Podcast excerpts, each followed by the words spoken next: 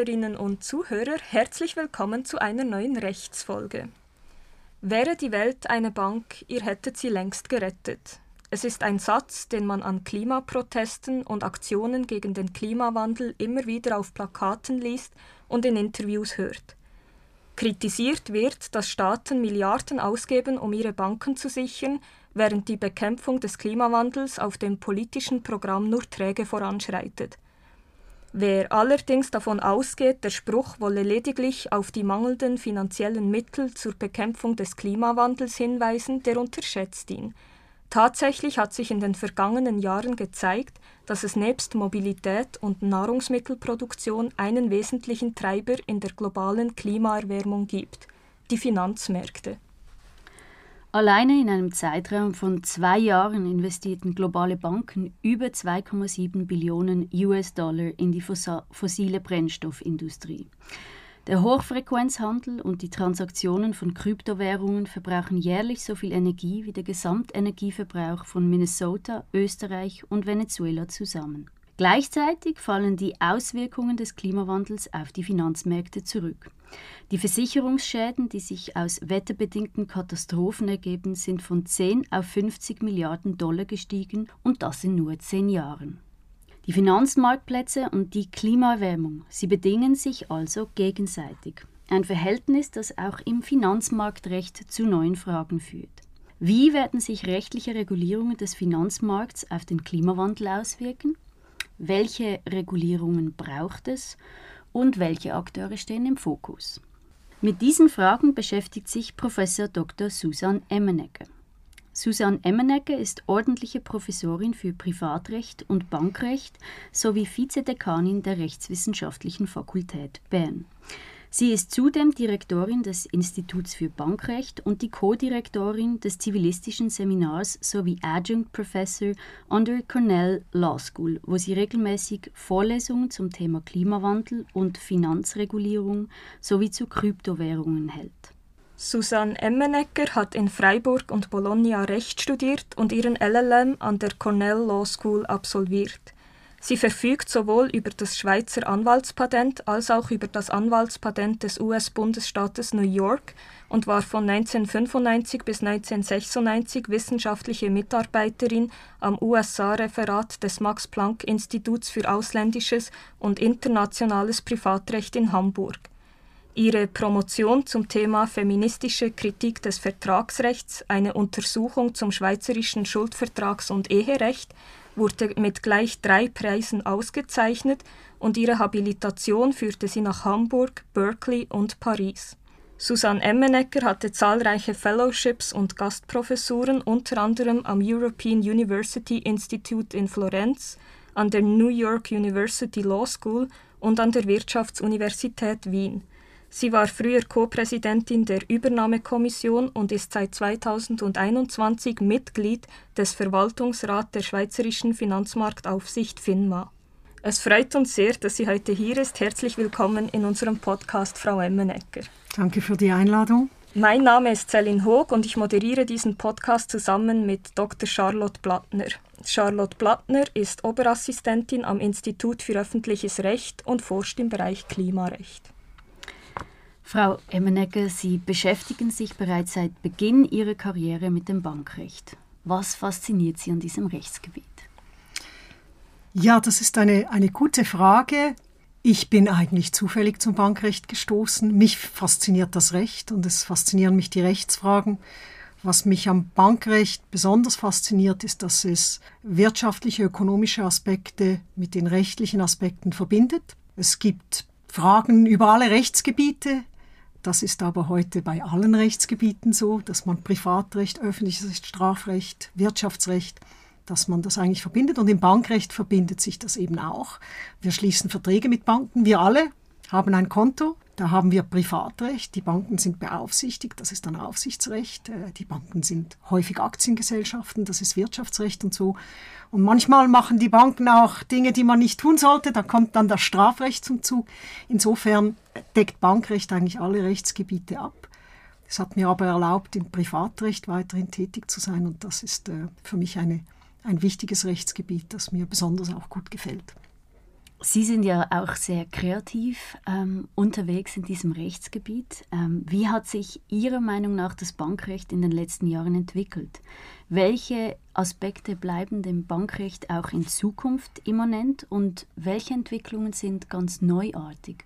Neu ist sicher, dass wir noch globaler sind in den Finanzmärkten, dass man nicht mehr nur die Schweiz anschauen kann, dass eigentlich das gesamte Finanzmarktrecht getrieben ist von internationalen Entwicklungen, sei es regulatorische Entwicklungen, seien es ökonomische Entwicklungen. Aber wenn ich jetzt auf, die, auf das Recht und die, die regulatorische Entwicklung eingehen möchte, dann alles, was wir in der Schweiz mehr oder weniger regulieren bei den Banken, ist getrieben durch internationale Gremien der Basler Ausschuss für die Bankenaufsicht, das Financial Stability Board und andere wichtige, die Financial Action Task Force, die eigentlich für das ganze Geldwäscherei zuständig ist. Diese Globalisierung ist eigentlich eine relativ neue Entwicklung, die Globalisierung bei der Regulierung, vor allem nach der Finanzkrise 2007, 2008. Ihre Forschungs- und Lehrtätigkeit zeichnet sich auch besonders durch die Mobilität aus. Sie haben eben, wie gesagt, Ihren LLM an der Cornell University Law School absolviert. Dort sind Sie auch seit 2014 außerordentliche Professorin und hatten diverse Fellowships und Gastprofessuren in zum Beispiel Florenz, Wien oder New York. Ähm, was haben Sie jeweils aus diesen Auslandaufenthalten für sich gewonnen und was ist Ihr Antrieb auch für den regelmäßigen wissenschaftlichen Austausch mit ausländischen Gastinstituten? Nun, die Auslandaufenthalte erlauben mir immer auch einen neuen Blick auf die Schweiz. Ich bin eigentlich sehr schweizverbunden, mhm. letztlich am Ende. Aber man muss einmal aus der Schweiz heraustreten um dann wieder zu schauen. Und das bewirken natürlich solche Auslandaufenthalte. Ich sollte dazu sagen, dass das eigentlich in einer Linie ist mit meinem Leben vor dem Studium. Ich bin schon mit 16 nach Oklahoma in den Austausch, dann mit 18 nach Kolumbien, dann zwei Jahre später nach Bologna, dann wieder in die USA. Also es hat mich eigentlich immer getrieben, rauszugehen, aber eigentlich immer mit einer großen Verbundenheit mit der Schweiz. Also dieser, dieser Perspektivenwechsel hat eigentlich immer auch einen Schweizbezug gehabt. Mhm. Merken Sie da auch Unterschiede im akademischen Diskurs, jetzt zum Beispiel Schweiz-USA, der Vergleich? Sehr stark. Nicht nur der akademische Diskurs, auch das universitäre Leben ist doch ein ganz anderes Angefangen damit, dass die Studierenden vorbereitet in die Vorlesungen kommen, was bei uns ein großer Traum bleibt, äh, den wir nicht wirklich durchgehend verwirklichen können, hat aber auch damit zu tun, dass in den USA, wie das vielleicht viele Zuhörerinnen und Zuhörer auch wissen, das Studium sehr teuer ist und man dann auch etwas will für sein Geld. Das ist in, in der Schweiz nicht gleichermaßen der Fall. Also das ist ein, ein großer Unterschied. Das ganze universitäre Leben ist anders. Auch die Fakultäten funktionieren anders. Viel mehr Diskurs innerhalb der Fakultät, viel mehr fakultäre Meetings, wo inhaltliche Fragen besprochen werden, machen wir relativ wenig bei uns. Wir diskutieren eigentlich fast nicht fächerübergreifend. Also das ist ein Unterschied. Und dann bei der Forschung sind natürlich zwei ganz unterschiedliche Rechtsordnungen. Das eine basiert auf Richterrecht und wird wirklich auch wahrgenommen als ein Motor für sozialen Wandel. Also gerade in den USA die Gleichberechtigung zum Beispiel sehr stark geprägt. Jetzt die Abtreibungsdebatte sehr stark geprägt von den Gerichten. In, in Europa und in der Schweiz sehr stark getrieben von den Parlamenten demokratische Entscheidungen, wenn man so will. Und das ist natürlich auch ein Unterschied. Also ich würde jetzt mal meinen, dass in den USA viele Leute auch sich mit Recht beschäftigen, weil sie sozialen Wandel damit bewirken möchten. Das ist vielleicht in, in Europa nicht so sehr der Fall. Da geht man eher in die Politik. Mhm. Spannend und wir wollen heute eben über diesen Wandel auch im Klima- und Finanzmarktrecht sprechen und über die neuartigen Herausforderungen, die sich auch für das Finanz- und Kapitalmarktrecht stellen. Eben zum einen eine solche Herausforderung ist der Umgang mit Kryptowährungen und zum anderen auch die Chancen und Risiken des Klimawandels für das Bankrecht. Kryptos gelten als Buzzword everyone should know in 2022. Wir nutzen das Wort Krypto oft, doch nur die wenigsten von uns sind sich wirklich bewusst, was damit gemeint ist.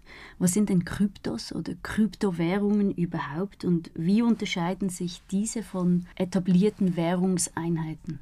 Nun, im, im Ausgangspunkt unterscheiden sie sich dadurch, dass Kryptowährungen private Währungen sind. Sie sind also nicht an Zentralbanken gebunden, jedenfalls ursprünglich nicht an Zentralbanken gebunden, sondern es war ein System, das außerhalb dieser tradierten, regulierten Kreise sich entwickeln sollte. Wenn ich jetzt Bitcoin nehme als, als Beispiel, ein, eine dezentralisierte Währung, wo eben alle sehen, wo das Geld hingeht, alle die Zahlungen überwachen können, wir nicht mehr eine zentrale Partei haben, wie eine Bank oder eine Zentralbank, die eigentlich die Geldmenge steuert und die auch äh, letztlich dadurch die, die Wirtschaft steuert.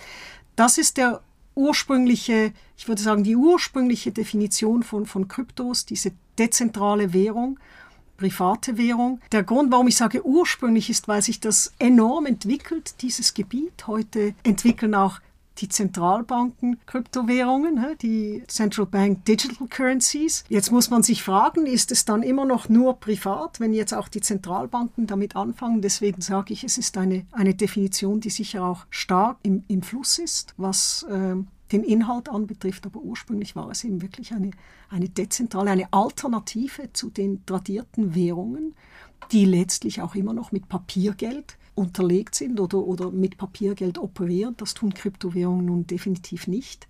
Das ist ein rein, ein rein, eine rein virtuelle Währung. Insofern gibt es keine Währungseinheit in, in Papier mehr, wie wir das kennen vom Franken, vom Euro, vom Dollar, vom Yen.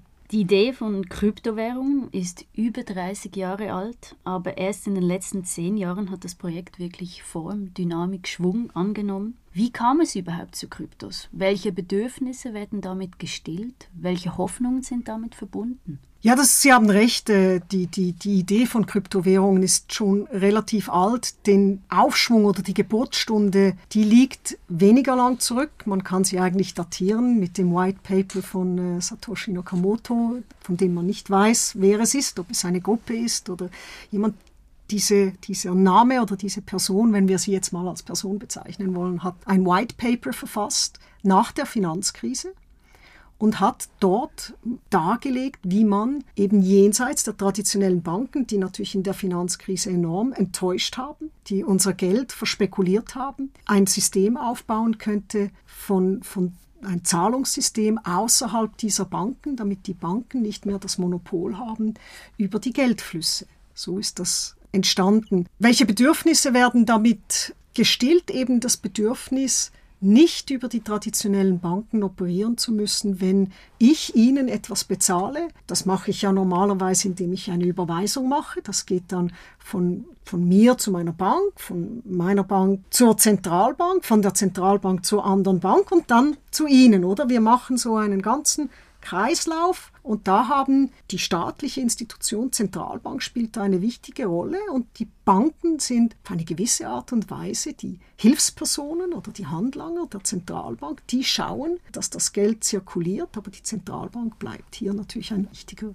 wichtiger Akteur. Dieser Kreislauf, den wir normalerweise haben, der sollte nun durchbrochen werden, indem wenn ich Ihnen das überweise, jetzt Frau Hoog und Tausende von anderen sehen, ich überweise Ihnen diese Zahlung und wir alle kontrollieren, dass das auch stimmt. Denn wie kontrollieren wir das sonst? Wir müssen den Banken einfach vertrauen. Ich muss vertrauen, dass wenn ich sage, bitte, liebe Bank, überweise Frau Blattner 100 Franken, dass das von mir abgezogen wird, aber auch nicht mehr als 100 Franken. Und Sie müssen vertrauen, dass Sie dann diese 100 Franken bekommen. Aber letztlich kontrollieren wir das selbst. Ja, eigentlich nicht. Und das ist eben die Idee, dass jetzt Frau Hoog und alle schauen können, ja, was passiert denn da? Wo, wo ist dieses Geld? Oder kann man das, kann man das noch, noch plötzlich neu schöpfen oder, oder ist, das, ist, das, ist das ein Kreislauf? Und das, das war die, die Idee der Kryptowährungen und die Hoffnung, dass man so eigentlich direkte Zahlungsmöglichkeiten schaffen kann. Also eine Frage des Vertrauens. Eine Frage eine, des Vertrauens, sicher, ja. Auch eine Frage, wie viel Skepsis da besteht. Und ich glaube, das gilt auch im umgekehrten Fall. Die Kryptowährungen, die wurden von der Finanzbranche lange belächelt. Die Skepsis über Bitcoin und Co ist immer noch sehr groß und gleichzeitig scheint ein Umdenken stattzufinden. Einerseits bereitet sich die Branche ernsthaft auf die damit verbundenen Risiken vor und andererseits will sie den Anschluss an eine potenziell bahnbrechende Entwicklung nicht verpassen. Unter anderem, weil auch der Kryptowährungsmarkt stetig wächst. Welche ökonomischen Vorteile sind denn damit überhaupt verbunden? Vielleicht bevor wir überhaupt die regulatorischen Ansätze besprechen. Ökonomisch gibt es Vorteile insofern, als man die Kosten des Zahlungsverkehrs drastisch reduzieren kann. Wenn ich Ihnen, um nochmal beim Beispiel zu bleiben, etwas überweise, dann wird die Bank daran verdienen. Wir mögen das nicht sehen, aber wir haben ein Bankkonto, wir wissen alle, wir bezahlen Gebühren, wir wissen alle, wir bekommen sehr wenig Zinsen. Ja? Und wir wissen, dass wenn wir mit einer Karte bezahlen, dass der Händler ähm, natürlich da auch nochmal ziemlich geschröpft wird. Oder?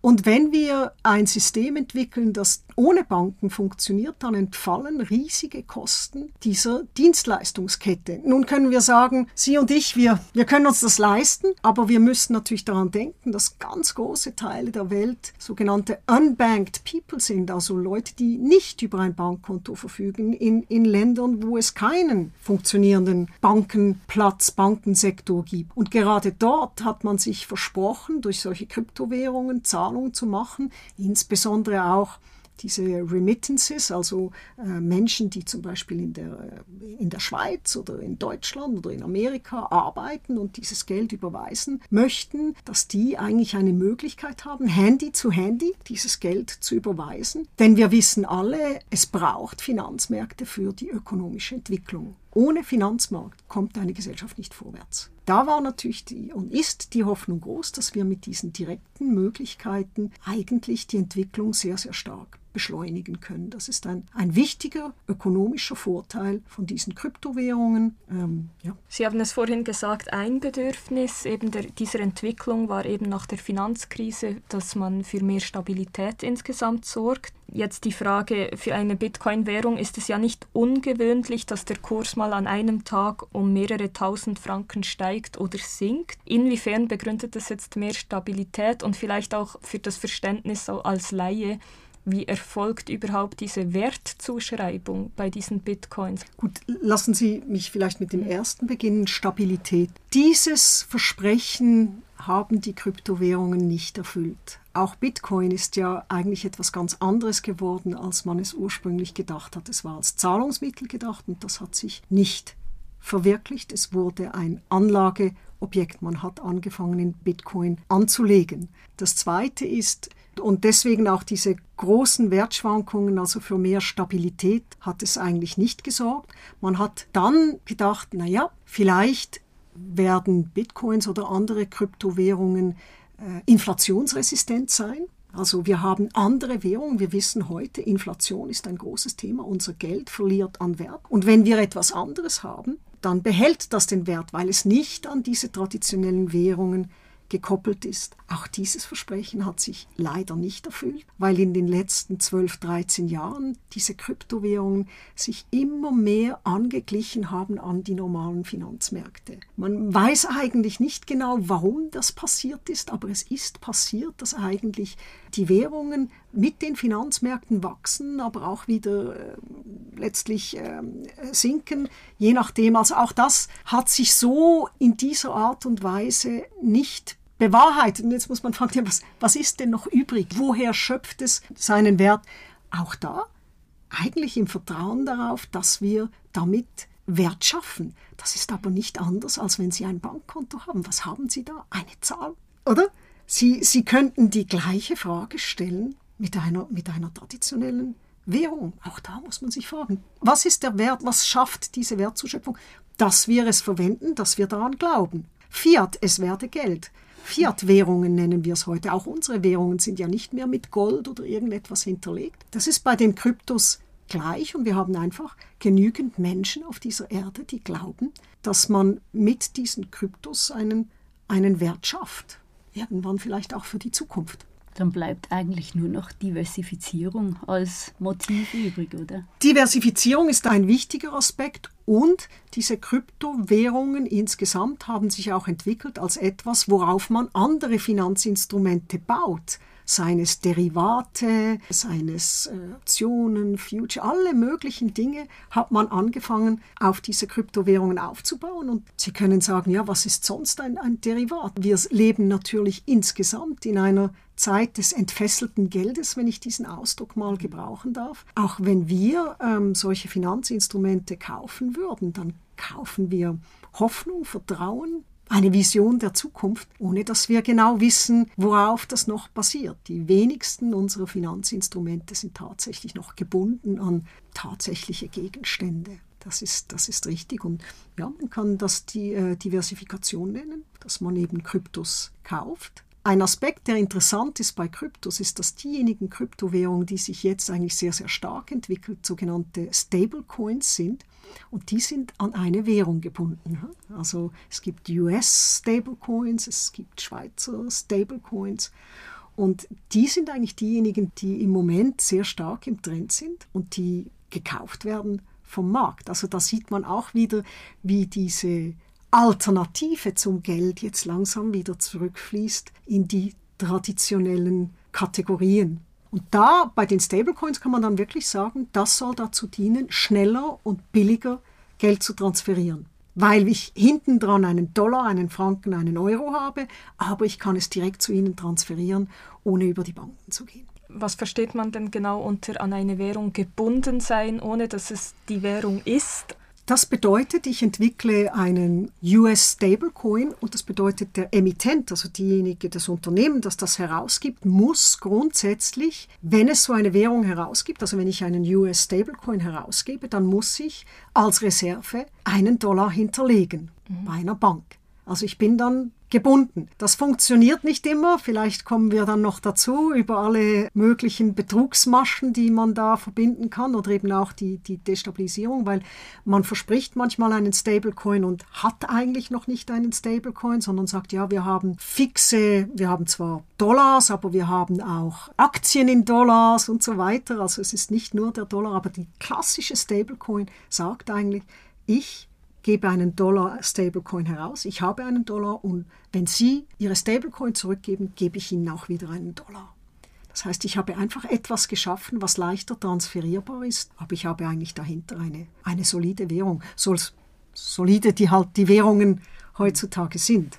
Also Dezentralität ist einerseits ein Anliegen, aber wie Sie jetzt erklärt oder erläutert haben, sind Sie trotzdem nicht absolut losgelöst diese, von den Entwicklungen des Finanzmarktplatzes. Da stellt sich auch die Frage, wie sieht es eigentlich mit der Politik aus? Das Anliegen von Kryptowährungen ist ja die Unabhängigkeit von staatlicher Kontrolle, die eben zu mehr Stabilität führen soll. Aber auch Bitcoin ist ja nicht gesamtpolitisch neutral. Es gibt ja irgendjemand, der diesen Code erstellt. Oder wie funktioniert das genau und wie viel Politik steckt da letzten Endes trotzdem drin? Das ist natürlich eine heiß umstrittene Frage. Was man aber sagen kann, ja, jemand hat diesen Code mal erstellt, aber der Code ist jetzt unabhängig. Er kann nicht gesteuert werden und das ist schon ein Unterschied. Wenn Sie unsere Nationalbank nehmen, die steuert ja die Geldmenge über die Liquidität, die sie den Banken zuführt. Also die Zentralbank gibt den Banken Geld, gibt es entweder billig oder teuer, indem sie sagt, wir geben dir Geld, aber du musst viel Zins bezahlen oder wir geben dir Geld und du musst wenig Zins bezahlen.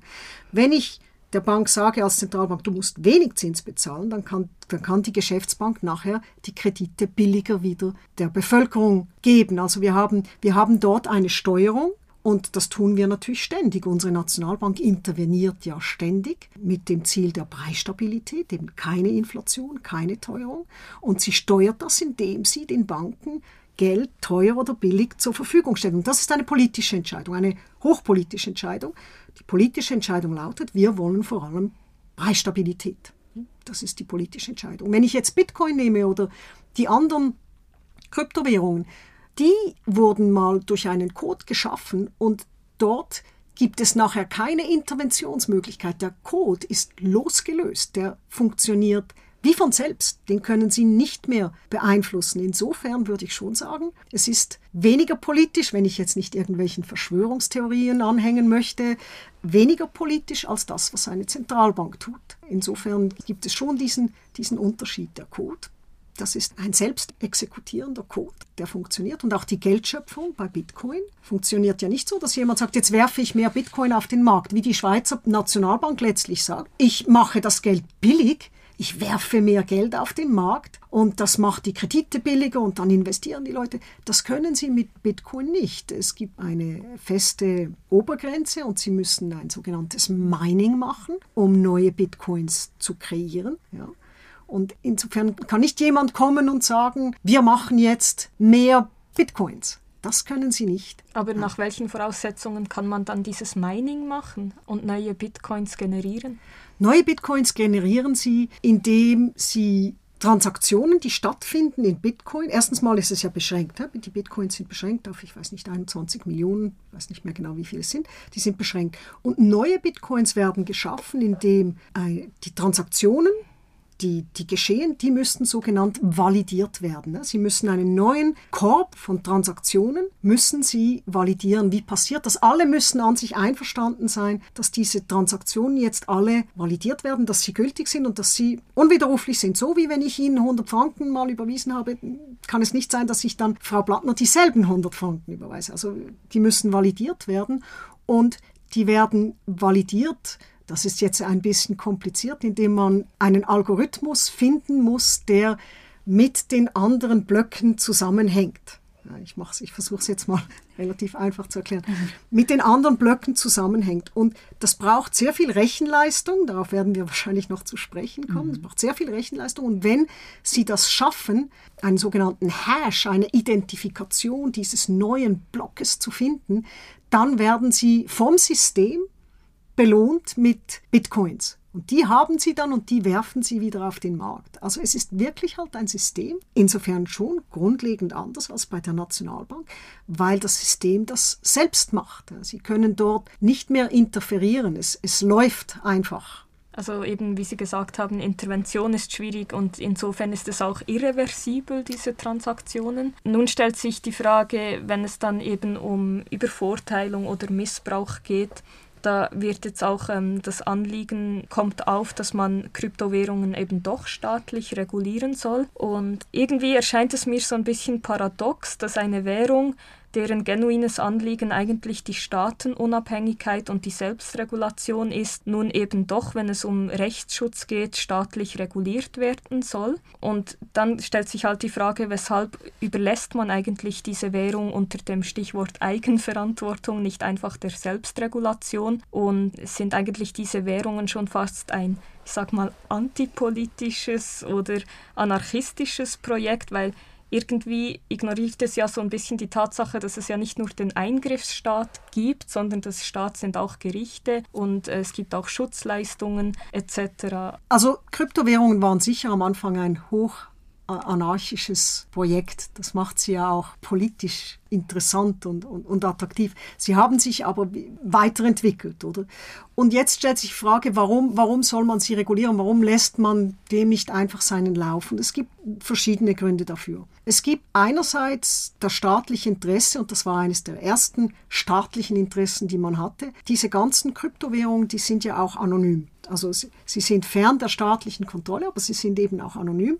Man hat zwar einen Public Key, also man weiß, wer wem was bezahlt hat, aber man kann nicht herausfinden, wer hinten dran ist. Das öffnet natürlich die Tür für viele kriminelle Zahlungen, für, oder für, für die großen kriminellen Geldströme. Das kann der Staat nicht zulassen. Und insofern war die erste Reaktion mal im, im in Fragen der Geldwäscherei, oder?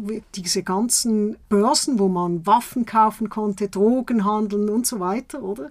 Ähm, Regierungen destabilisieren. Da gibt es ein klares staatliches Interesse und wohl auch ein legitimes Interesse, dass man hier reguliert und regulierend eingreift. Das ist mal sicher eine Frage, wo man sagt, da geht es nicht nur um die reiche Person, die noch zusätzlich, wie Frau Bartner gesagt hat, diversifiziert und noch ein bisschen in Bitcoin anlegt, sondern da geht es um, um legitime staatliche Interessen. Das ist mal ein Öffnungsfenster für Regulierung. Ein anderes Fenster ist, dass man zunächst mal das angeschaut hat als, als, als Spielwiese, ja, für vielleicht Kriminelle, aber auch andere und sich nicht so viele Sorgen gemacht hat, bis dann Facebook ein Projekt lanciert hat einer Kryptowährung, die unterlegt ist mit verschiedenen staatlichen Währungen. Und da sind plötzlich die Zentralbanken aufgewacht, weil wenn sie ein privates System haben, das neben dem staatlichen System mit Währungen unterlegt sind und dann vielleicht irgendetwas macht mit denen, plötzlich kaufen alle diese DM-Coins, dann kann es sein, dass, weil diese Währungen unterlegt sind, also dieses Krypto unterlegt ist mit verschiedenen Währungen, dass plötzlich alle diese Währung kaufen. Das heißt, alle kaufen den Franken oder einen Teil des Franken. Wenn das zu groß wird, dann können die Zentralbanken ihre Währung nicht mehr kontrollieren. Und das hat natürlich Ängste geschürt, ganz klar. Und man kann auch wieder sagen, legitimerweise, man hat Angst gehabt, dass letztlich außerhalb der staatlichen Kontrolle Währungen, Kryptowährungen existieren, die an richtige Währungen gebunden sind und die der Zentralbank die Kontrolle über ihre eigene Währung entziehen. Und auch da kam natürlich eine, ein klares Pushback der Staaten insgesamt, die gesagt haben, also das kann nicht sein, nicht? Wir sind darauf angewiesen, als Zentralbanken die Geldmenge zu steuern und für das, die Entwicklung unserer Gesellschaften, unserer Wirtschaft zu sorgen. Also das ist der, der zweite Punkt, wo man reguliert hat. Der dritte Punkt war, was Sie beschrieben haben. Es hat natürlich im Rahmen dieser ganzen Kryptowährungen hat es sehr viele Betrugsfälle gegeben und die Menschen haben solche Bitcoins gekauft oder, oder andere Kryptowährungen und es hat sich herausgestellt, die verschwinden dann plötzlich, oder? Man hat, ich, man hat einen Tetra gekauft oder irgendetwas und dann plötzlich war dieser Emittent weg, weil dieser Emittent, dieses Unternehmen, die das herausgibt, die haben ja vielleicht gar keinen Sitz. Wo sind denn die? Die sind ja überall. Ja? Man kann die also nicht fassen und viele Menschen haben ihr Geld verloren. Wenn ich jetzt das letzte Beispiel nehme, Celsius, das war ein Anbieter, der hat gesagt, bringt uns eure Kryptowährungen, wir verwahren sie für euch. Und wir geben euch sogar einen kleinen Zins dafür. Und dann haben die Leute das gemacht. Und wie gibt man Zins? Indem man die Währungen, die reinkommen, natürlich wieder investiert und dann ist Celsius bankrott gegangen. Wenn eine Bank bankrott geht, dann haben wir Schutzmechanismen. Also wenn die Valiant oder irgendjemand äh, kein Geld mehr hat, dann haben wir eine Garantie für 100.000 Franken oder wir, wir haben einen Staat, der eingreift, vielleicht sogar die UBS rettet, ja, um unsere Wirtschaft am Laufen zu behalten. Und das äh, ist ein anderer Aspekt. Also es hat natürlich viele Risiken auch für die normalen Bürgerinnen und Bürger, die eben in diesem Markt jetzt tätig sind. Und wenn sie nicht regulieren, dann, dann verlieren diese sehr viel Geld. Also das ist das Weitere. Vielleicht als letztes dort auch noch diese ganzen Initial Coin Offerings, die es gegeben hat. Also wenn Sie ein Unternehmen sind, die Schindler oder Novartis oder, oder irgendjemand kleiner, der, der Bäcker hier, äh, der Glatz, der, der braucht Geld. Und der sagt, okay, ich gehe auf den Markt, ich mache jetzt eine Anleihe, die Leute können mir Geld geben, ich kaufe eine Obligation. Das ist aber ein regulierter Vorgang. Ja? Da müssen Sie hier sein, Sie müssen gewisse Garantien geben, Sie müssen im Handelsregister eingetragen sein. So. Jetzt ist es natürlich, und das ist teuer. Sie brauchen eine teure Anwaltskanzlei, da kommen wir wieder zum Zug, oder? Äh, die das dann alles strukturiert. Jetzt wenn Sie ein Initial Coin Offering machen, können Sie als, als Unternehmen einfach sagen, oh, ich brauche Geld, ich habe eine Idee, ich lanciere eine Coin und ich kann die weltweit vertreiben. Und jeder, der an mich glaubt, der kauft das jetzt. Aber der kauft das mit richtigen Währungen. Oder? Also der kauft das in Dollar, in Euro. Das Geld kommt alles zu mir. Ich brauche ja auch die richtigen Währungen, um dann meine Gebäude zu mieten und so weiter. Wenn ich verschwinde, dann ist das weg. Also es gibt ein, ein legitimes Interesse daran, diesen Markt zu regulieren staatliches Interesse, diesen Markt zu regulieren. Sehr spannend dieser zweite Aspekt auch, was Sie gesagt haben, dass wenn man hinterlegte Währungen kauft, dass es ja wie eigentlich sozusagen dann zu einer Privatisierung von staatlichen Währungen irgendwie führt, wenn man dann nicht mehr weiß, wo dieses Geld ist. Aber noch kurz eine Frage zum ersten Punkt. Sie haben Geldwäscherei angesprochen. Mhm. War das dann von Anfang an klar, dass diese Währungen überhaupt Geld im Sinne des Gesetzes sind, dass es überhaupt unter den Geldwäschereitatbestand fällt? Ähm, nein, das war überhaupt nicht klar. Ich würde auch sagen, Kryptowährungen fallen äh, traditionell nicht unter den traditionellen Geldbegriff, wobei wir einen rechtlichen Geldbegriff und einen ökonomischen Geldbegriff haben. Sie fallen nicht unter den ökonomischen Geldbericht, weil ihnen die Stabilität fehlt, die man eigentlich hat mit Währung. Und rechtlich hat man gesagt, es ist keine gesetzliche Währung, weil wenn Sie in unser Obligationenrecht schauen, wenn ich äh, Frau Plattner etwas abkaufe, eine Wasserflasche oder so, und ich gebe ihr zwei Franken, dann muss ich das akzeptieren. Das ist unsere gesetzliche Währung. Auch dieses Element erfüllen ja die Kryptowährungen nicht. Aber, und jetzt komme ich zu diesen internationalen Gremien, die haben relativ schnell gesagt, für Geldwäschereizwecke äh, ist das trotzdem Geld, denn es kann natürlich Geld so gewaschen werden. Warum? Weil sie haben die traditionelle Währung, mit denen kaufen sie Bitcoins oder, oder wir reden jetzt immer über Bitcoins, weil es die, mhm. die prototypische Kryptowährung ist, aber sie kaufen ja, äh, sie können damit Kryptowährung kaufen, mit dem irgendetwas machen, überall. Und dann, wenn es wieder in richtige Währung ausgetauscht wird, dann wissen sie nicht mehr, wo das angefangen hat. Nehmen wir an, wir sind die Mafia. Solange wir untereinander Geschäfte treiben, können wir irgendetwas als Geld nehmen, Papierschnipsel, und wir rechnen ab. Aber irgendwann will ich auch mal ein Auto mieten, ein Hotel bezahlen, da brauche ich diese richtige Währung, oder? Und, und, und dort geht es raus in den Kreislauf. Und wenn man sich das jetzt überlegt, dann kann man eben sagen, wir machen einen Handel, alles mit Krypto. Und wir, die kriminellen Gelder aus Erpressungen, Drogenhandel und so, die, mit denen kaufen wir Kryptowährungen, die sind anonym dann handeln wir mit denen und irgendwann mal führen wir sie wieder in den normalen Kreislauf ein. Und das ist natürlich schon ein Geldwäscherei-Tatbestand.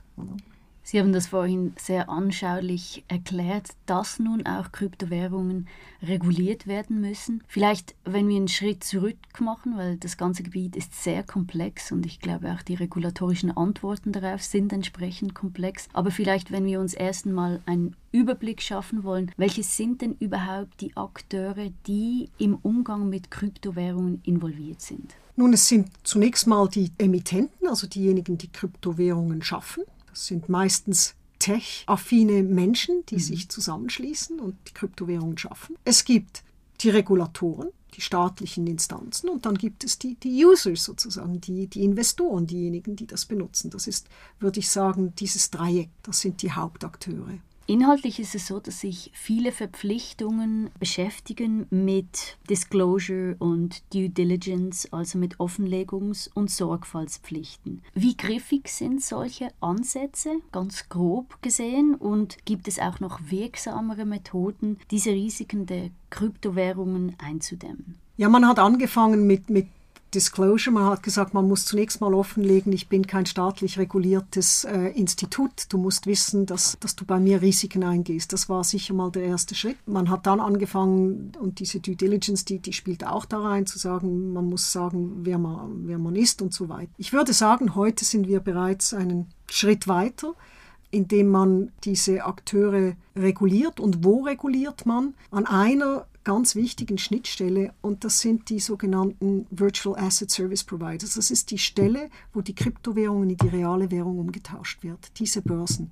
Dort, dort reguliert man, weil die müssen irgendwo sein. Und die, weil die ja auch staatliches Geld dann ausgeben müssen, oder? Und, und dort reguliert man jetzt immer mehr. Also Europa hat jetzt gerade eine umfassende Regulierung verabschiedet, wo sie sagt, diese, diese Börsenplätze, wo das gemacht wird, die werden äh, von uns reguliert. Die brauchen auch eine Lizenz. Wir sind also schon bereits im Bewilligungsverfahren drin, ja, was auch bedeutet, die werden immer mehr zu normalen Akteuren. Und das ist überhaupt natürlich ein Schritt, den man sieht, wenn ich das ganz große Bild sehen würde. Dann würde ich sagen, wir haben angefangen in der Anarchie. Es war eine Zeit lang ganz, ganz viel Anarchie. Jetzt hat die Regulierung reagiert und führt eigentlich diese Währungen in ein normales, reguliertes Gefäß. Und was vielleicht interessant ist daran, auch die ganzen Akteure, die das machen, wollen immer mehr in diese Regulierung, weil sie sehen, nur mit dieser Regulierung können wir wirklich wachsen. Und haben wir das Vertrauen der Leute, dass wir eigentlich äh, diese Instrumente verkaufen können. Also wir haben schon eine Entwicklung. Wie griffig ist das? Noch nicht wahnsinnig griffig, aber es beginnt. Wenn ich jetzt noch einmal diese Geldwäscherei Regulierung nehme, wo man sagt, diese kriminellen Gelder, die oder, oder diese Erpressungsgelder, das ist ja auch ein typisches Beispiel. Man legt ein System lahm und sagt, du bezahlst mich in mhm. Bitcoin, mhm. weil das findet man dann nirgends, das ist irgendwo in der Welt. Oder? Da hat man gesagt, nein, wir wollen jetzt die Geldwäschereiregulierung darauf anwenden. Jetzt muss man etwas zur Geldwäschereiregulierung wissen. Eine ganz wichtige Regel in der Geldwäscherei ist, dass wenn im, im normalen Kreislauf ich Ihnen Geld überweise, Frau Wartner, dann muss meine Bank wissen, wer ich bin und sie muss wissen, wer Sie sind. Und das Geld, auch wenn das noch in zehn anderen Jurisdiktionen ist, hat eine sogenannte, wie eine, eine Identifikation. Das verfolgt man überall durch. Man hat diese Mechanismen, das heißt Switch, das, ist, das sind die internationalen Zahlungssysteme. Also man kann diese Gelder verfolgen. Man nennt das die Travel Rule. Das Geld, das geht über die ganze Welt, aber eigentlich sollte man es überall verfolgen können. So. Und als man angefangen hat, hat man gesagt, wir brauchen das auch für Kryptowährungen. Die Industrie, die Kryptoindustrie hat gesagt, das ist unmöglich. Es ist alles anonym. Wir, wir können gar nicht wissen, wer hinter der Bitcoin ist. Man kann technisch nicht herausfinden, welcher Mensch, wenn ich Ihnen Bitcoin überweise, kann niemand wissen, wer ich bin. Das ist unmöglich. Das sind Algorithmen, das kann man nicht. Und strangely enough, oder als man gesagt hat, doch, sonst, sonst blockieren wir eure Industrie, hat eigentlich die Technologie hat dann einen Schritt gemacht, die Innovationen rausgefunden, wie man es eigentlich identifizieren kann, dass man eigentlich diese Regel, diese Travel Rule auch anwenden kann auf, auf virtuelle Zahlen. Und das macht man so, dass wenn ich Bitcoin habe, habe ich es ja meistens irgendwo auch deponiert he, bei einem solchen Dienstleister. Und der Dienstleister, der muss mich jetzt identifizieren genau gleich wie, wie bei einem normalen Geld und muss auch identifizieren, wo das hingeht. Und der andere Dienstleister muss das auch wieder identifizieren. Also man, man fängt an, die traditionelle Regulierung eigentlich so anzuwenden auf diese virtuellen Währungen und man verlangt einfach von diesen Emittenten, dass sie, äh, dass sie die Technologie entwickeln, um, um, um das zu tun.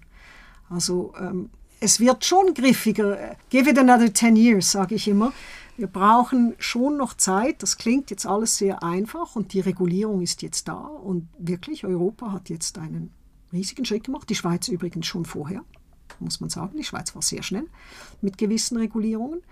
Aber Europa hat jetzt diesen Schritt gemacht und, und das wird bedeuten, dass wenn Sie und ich und Frau Hoog in diesen Währungen handeln wollen oder das verwenden wollen, werden wir das in einem mehr oder weniger regulierten Rahmen tun. Wir können uns immer noch ausklinken, weil ich kann meine Bitcoin Ihnen direkt unreguliert immer noch überweisen. Also das geht noch. Aber irgendwann werden sie es umtauschen wollen in richtiges Geld und das, dort versucht man halt wirklich den Hebel anzusetzen. In Vorbereitung auf diese wirklich hochkomplexe Thematik habe ich mich auch gefragt, wie wäre es eigentlich, wenn ich jetzt Regulator wäre? Wo würde ich überhaupt zeitlich ansetzen? Die Financial Action Task Force on Money Laundering, also mhm. die FAT TF. FATF, genau. Also die Internationale Institution zur Bekämpfung von Geldwäsche, Terrorismusfinanzierung und Finanzierung von Massenvernichtungswaffen empfiehlt, dass neue Technologien und Produkte vor Markteinführung auf solche Risiken zu prüfen sind. Ist das realistisch und wie funktioniert das in der Praxis? Wie genau bekomme ich als Regulator Wind von einem Produkt vor Markteinführung? Ja, das ist äh, eine gute Frage und es ist sicher, es ist ja eine Empfehlung. Das heißt, äh, man sagt, dort möchte man hin. Man ist dort noch nicht zwingend, aber noch einmal, wenn Sie groß genug werden wollen als Emittent einer solchen Coin, dann haben Sie ein Interesse daran, den Regulator zu kontaktieren. Und ich nehme das Beispiel Facebook mit seiner Weltwährung. Die sind relativ früh, die wollten das in der Schweiz machen, die sind relativ früh dann zur FINMA gegangen, haben dieses Projekt vorgestellt und haben gesagt, wir, wir wollen das machen. Welches sind die regulatorischen Grundlagen, damit wir das machen können? Das heißt, wir bewegen uns dort auch weg vom Schmuddelmarkt, wenn ich das jetzt mal böse sage, in einen regulierten Bereich. Wir haben in der Schweiz zwei Kryptobanken sind als Banken reguliert. Bitcoin Schweiz ist nicht als Bank reguliert. Das ist vielleicht, dort, dort haben wir wieder die Disclosure, das weiß eigentlich niemand, dass die eigentlich nicht eine wirkliche Bank sind, auch nicht reguliert, sondern nur Geldwäscherei reguliert. Aber die anderen sind bereits reguliert und die kommen mit ihren Produkten. Das sind ja dann vielleicht normale Produkte wie ein Anlagefonds. Und ein Fonds wird halt dann, wir haben jetzt den ersten Kryptofonds in der Schweiz. Also diese Dinge kommen schon langsam und die Kryptobanken, die müssen Eigenmittel haben wie, wie normale Banken. Darum kümmert sich jetzt der Basler Ausschuss, der auch ein Papier publiziert hat mit Empfehlung, gesagt hat, wenn Banken in diesen Markt einsteigen wollen, dann brauchen sie Eigenmittel, also Sicherheiten, ähm, weil das sind hochspekulative äh, Papiere, die gehen hoch und runter, wie Frau Hoch das gesagt hat. Und wenn die traditionellen Banken hier einsteigen wollen, dann müssen sie gleich wie für ihre anderen Geschäfte Reserven, das Eigenkapital, ich nenne das jetzt mal Reserven, ist nicht ganz, ganz korrekt, aber müssen sie Reserven haben, damit, wenn ein Schock passiert, damit sie ihre Anleger oder ihre Kunden immer noch, ihren Kunden immer noch die Einlagen auszahlen können. Also wir bewegen uns auch dort eigentlich in einen regulierten Markt. Sie haben es vorhin erwähnt, die Schweiz die ist fortschrittlich, was die Regulation der Kryptowährungen angeht. Sie ist aber auch bekannt als Kryptonation. Gerade kürzlich hat sie eine ganze Reihe von Gesetzesreformen verabschiedet und erteilt behördliche Lizenzen für den Handel mit Hilfe der Blockchain. Dies Ah, jedoch nicht zur Abschreckung eigentlich der UserInnen von Kryptowährungen, sondern um mehr rechtliche und regulatorische Sicherheit zu garantieren. Wie steht diese Gentrifizierung von Kryptos zur sonst so bankentreuen Schweiz? Ja, man sieht dort ein, ein neues Geschäftsfeld und das ist eine politische Entscheidung.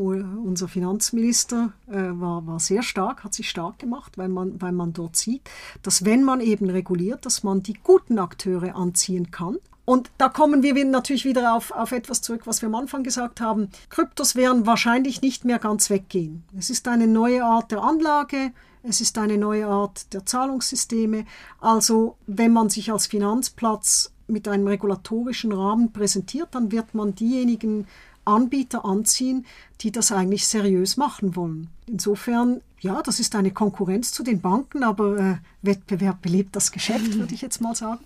Und man hat dort Möglichkeiten gesehen, den Finanzplatz zu erweitern um diese Dienstleistungen. So bankentreue Schweiz ja, aber durchaus auch mit neuen Instrumenten. Was mich insgesamt natürlich dazu führt, etwas zu sagen, das ist vielleicht auch etwas, man denkt immer, die großen Finanzplätze, das sind solche, die möglichst liberal sind, die möglichst wenig regulieren. Das stimmt eigentlich nicht. Die Akteure, die wirklich Geld verdienen wollen, die bewegen sich lieber in regulierten Rahmen. London, New York, die Schweiz, das sind eigentlich alles wirklich große Finanzplätze und die sind ja alle sehr stark reguliert. Und man muss sich einfach das überlegen vom, vom Anbieter her, wenn ich wirklich etwas aufbauen will, will ich dann wirklich in ein Land wie, wie Venezuela und so, da, da kriege ich vielleicht mit einem Handshake zunächst mal die Lizenz, aber ich weiß nie, was passieren wird. Mit mir, meinem Unternehmen und so weiter. Also das, das sind eben schon zwei, man, man, muss diese Balance finden, die die Schweiz versucht hat zu finden, mit genügend liberal, aber doch mit einem regulatorischen Rahmen. Und ich würde sagen, das ist ein allgemeiner Trend, auch Singapur als großer Finanzmarkt oder streng reguliert. Und ähm, das sind die Märkte. Und natürlich hören wir von Panama und irgendwelchen Inseln in der Karibik, aber das sind ja keine großen Finanzplätze. Hm. Das werden sie auch nicht, wenn sie nicht regulieren. Also auch Kryptos benötigen paradoxerweise Sicherheit. Und Kryptos benötigen, wenn sie, das ist das große Paradox. Ja. Und ich finde das wirklich auch irgendwo durchspannend. Es hat angefangen mit dieser Anarchie mhm. oder dieser anarchischen Idee, wir wollen nicht mehr vom, vom Staat abhängig sein und von der Regulierung, aber vor allem auch vom Staat. Und das bleibt natürlich der Staat, das ist immer noch weg. Das haben wir vorher gesagt. Also wenn ich diese Coins emittiere, bin ich eigentlich nicht direkt an, an die staatliche Währungspolitik gebunden. Das, das bleibt jedenfalls für diejenigen, die nicht wie Stablecoins sind. Womit wir aber wieder sehen, das, was wirklich funktioniert, sind ja die Stablecoins. Ne? Die anderen, die, die funktionieren ja nicht gleich gut auf dem Markt. Aber diese anarchische Idee, die alles ändern wollte und die mit ihrem Wachsen letztlich gemerkt hat, dass sie an Grenzen stößt und dass, wenn sie weiter wachsen will, dass sie sich eigentlich mit dem Staat arrangieren muss. Und ja, man kann das gut oder schlecht finden. Ich finde wirklich, Facebook hat da diese Erfahrung gemacht. Äh, die wollten, die waren ja groß. Stellen Sie sich vor, Facebook, Milliarden wahrscheinlich von, von Anwendern, die eigentlich mit dieser Währung hätten handeln können. Und das wurde geblockt oder das, das, das war dann zu viel Anarchie. Aber die anderen, die wachsen wollen, die müssten sich eigentlich jetzt doch mit dem Staat arrangieren. Ja, das ist so. Ja, spannend auch, dass Regulation diesen liberalen Geist gar nicht unbedingt einschränkt, sondern eher Ausgangspunkt und auch eine Notwendigkeit ist, das sogar zu befeuern, weil auch ein liberaler Markt eben, wie Sie gesagt haben, Sicherheiten braucht. Ein liberaler Markt braucht Sicherheiten. Der Rechtsrahmen, den, den braucht man eben. Oder Sie müssen sicher sein, dass man ihnen ihr Unternehmen nicht wegnimmt, dass man sie nicht ins Gefängnis wirft, dass es, äh, dass es funktioniert. Deswegen, also der Rechtsstaat ist eine absolut grundlegende Voraussetzung dafür, dass, dass die Wirtschaft wachsen kann. Wo sie keinen Rechtsstaat haben, kann die Wirtschaft eigentlich nicht wachsen. Jetzt kann man sich noch über die Rechtsstaatlichkeit und was das genau bedeutet natürlich unterhalten. Aber wenn Sie China anschauen, oder was das an Stops bewirkt hat, seit China einen anderen Kurs fährt und ganz klar politisch auch interveniert, das führt zu enormen äh, Rückgängen von, von Investitionen, weil Unsicherheit ist einfach Gift für einen Markt. Noch eine letzte Anschlussfrage zu dieser Regulation. Und zwar haben wir ganz am Anfang gesagt, eben Kryptos sind auch wichtig für Menschen zum Beispiel in Ländern, die nicht alle Zugang zu einem Bankkonto haben. Und dementsprechend sind diese Währungen auch so international und bieten eigentlich jedem oder jeder denselben Zugang. Mhm. Nun die Frage, wie wirken sich da regionale Regulierungen aus? Also kann man überhaupt solche Kryptowährungen sinnvoll auf einem Territorium regulieren oder braucht es da irgendwie internationale Zusammenarbeit? Wenn ja, wie gestaltet sich diese? Oder sind die lokalen Regulierungen darauf fokussiert, einfach auf diese Umwandlung von den Kryptowährungen zu der nationalen Währung? Es braucht beides. Aber wenn Sie, Sie haben vorher die FATF erwähnt, das Financial Stability Board, den Basler Ausschuss, also man muss sich heute den Finanzmarkt oder die Finanzmarktregulierung wirklich vorstellen als einen Überbau an, an internationalen Gremien, ausgehend von den G20 und allen diesen Gremien, die übrigens viele davon nicht mal internationale Organisationen im Rechtssinne sind, sondern Zusammenschlüsse von wichtigen Finanzmarktregulierern. Und die die braucht es, weil dort muss koordiniert werden. Diese Empfehlungen über, über die Bewilligung, die Vorgänge und so, das kommt von der FATF. Und das wird dann aber umgesetzt in den wichtigen Finanzplätzen. Und ohne diese wichtigen Finanzplätze können auch die anderen dann nicht. Das ist eine Ungerechtigkeit im System, weil natürlich Kenia und äh, Kongo und alle diese Länder sind natürlich nicht in diesen Gremien vertreten. Also es ist äh, das hat eine, eine Ungleichheit, eine geopolitische Ungerechtigkeit beinhaltet das. Aber es braucht diese internationalen Gremien. Und, aber natürlich ohne eine regionale Umsetzung geht es nicht. Und dort gibt es halt dann Spielräume. Die Schweiz ist relativ schnell vorangegangen, hat, hat einen Rahmenbedingungen geschaffen. Jetzt ist aber Europa gekommen. Ich glaube, das wird dann wieder zu Anpassungen führen in der Schweiz. Also man, man sucht den kleinsten gemeinsamen Nenner oder den Best Standard. Wenn man den, den internationalen Gremien glauben will, ist es natürlich der, der, der Goldstandard, aber eigentlich sucht man den gemeinsamen Nenner. Und deswegen ist es schon wichtig, was, was regional auch passiert.